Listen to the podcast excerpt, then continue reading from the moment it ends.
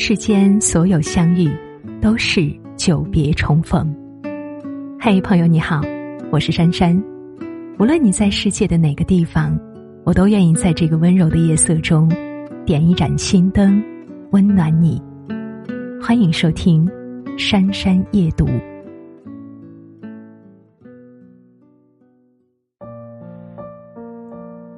我发现呀，每次周五下午办公室的气氛有多欢脱，周一早会的气氛就有多沉重。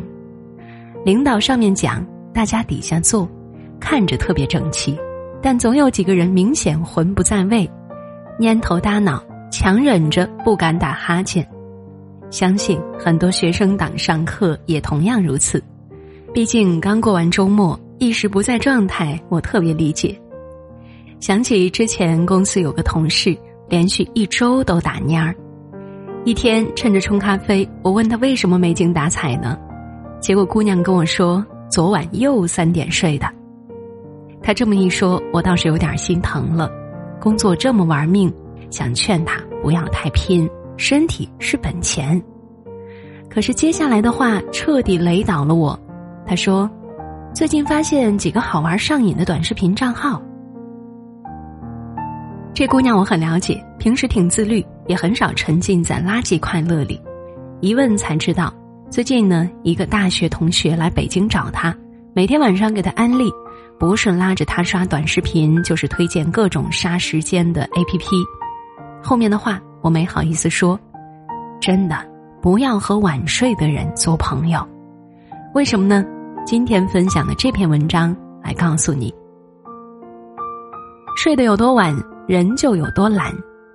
之前抖音红人毛毛姐拍了一个关于熬夜的视频，获赞二百七十七万，也是办公室这姑娘推荐给我的。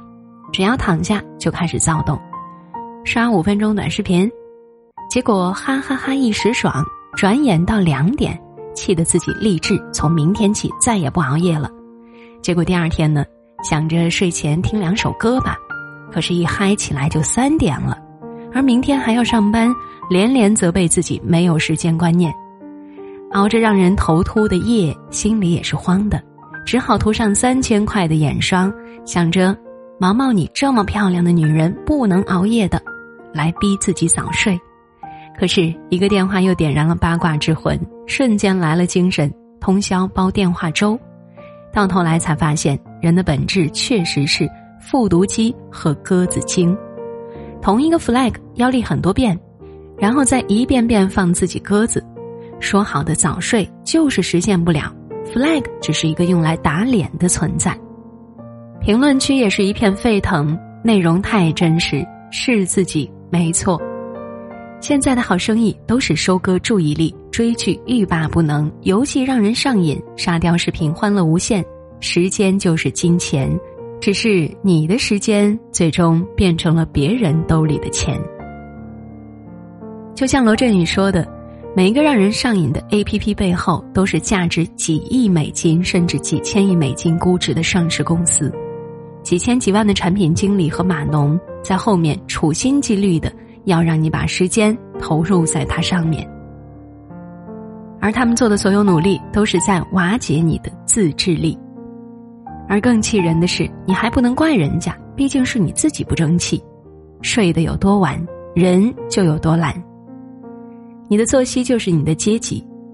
王石有一个广为流传的故事，他经常和好朋友一起爬山，老友难得相聚，大家常常聊天聊到忘情，但是不管与朋友们聊得多开心或意犹未尽，只要规定的睡觉时间一到，王石一定会回自己的帐篷休息。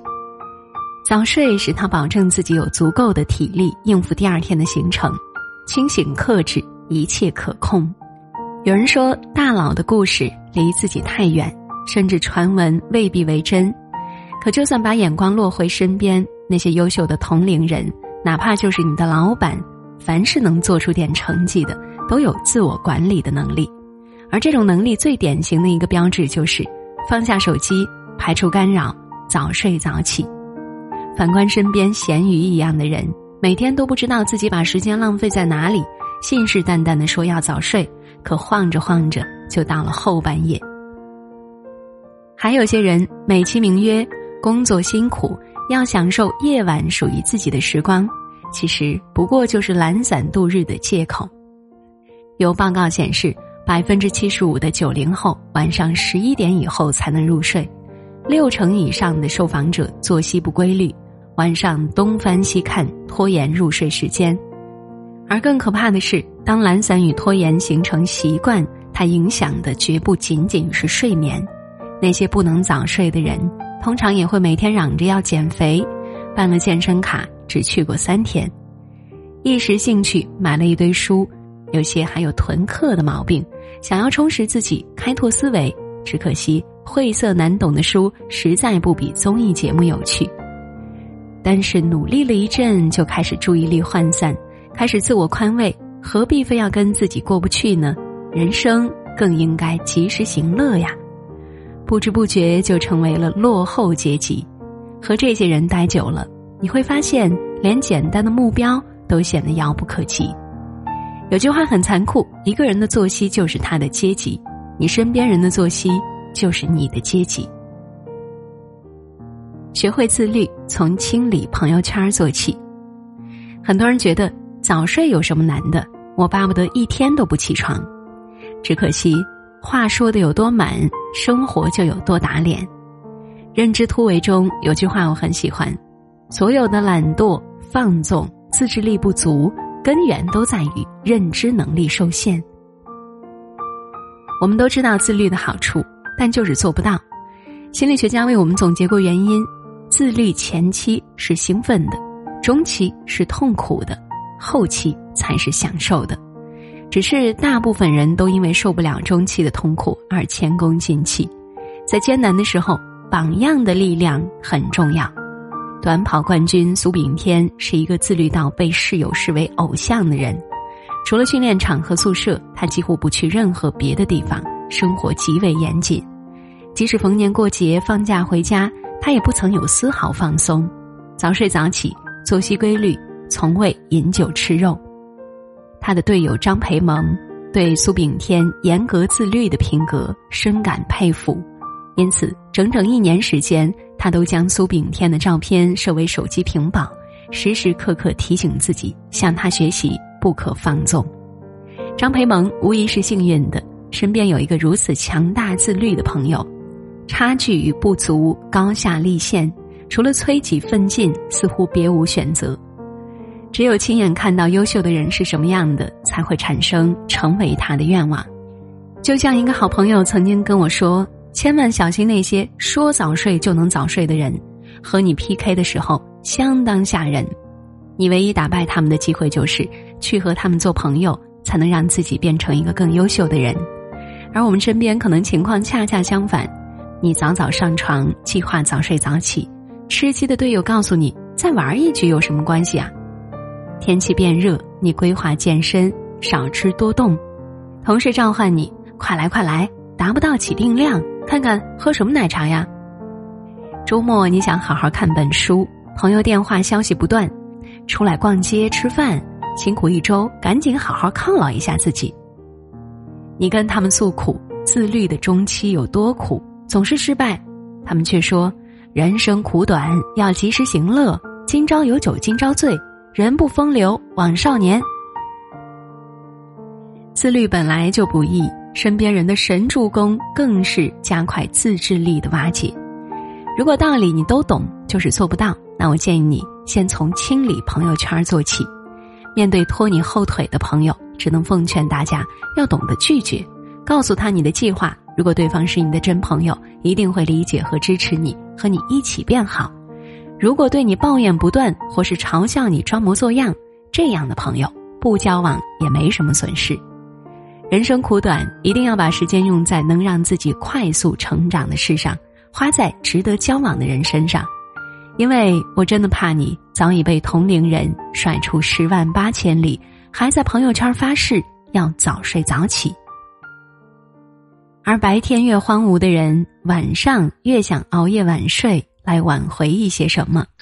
感觉控制熬夜的最好方法就是尽量把白天过得充实有意义。点个再看，与朋友们共勉。好了，小伙伴们，文章到这里就结束了。如果喜欢，记得在文末点个再看。我是珊珊，在这样一个美好的夜晚，祝大家晚安，好梦。像我这样优秀的人，本该灿烂过一生，怎么二十多年到头来，还在人海里浮沉？像我这样聪明的人。早就告别了单纯，怎么还是用了一段情去换一身伤痕？像我这样迷茫的人，像我这样寻找的人，像我这样碌碌无为的人，你还见过多少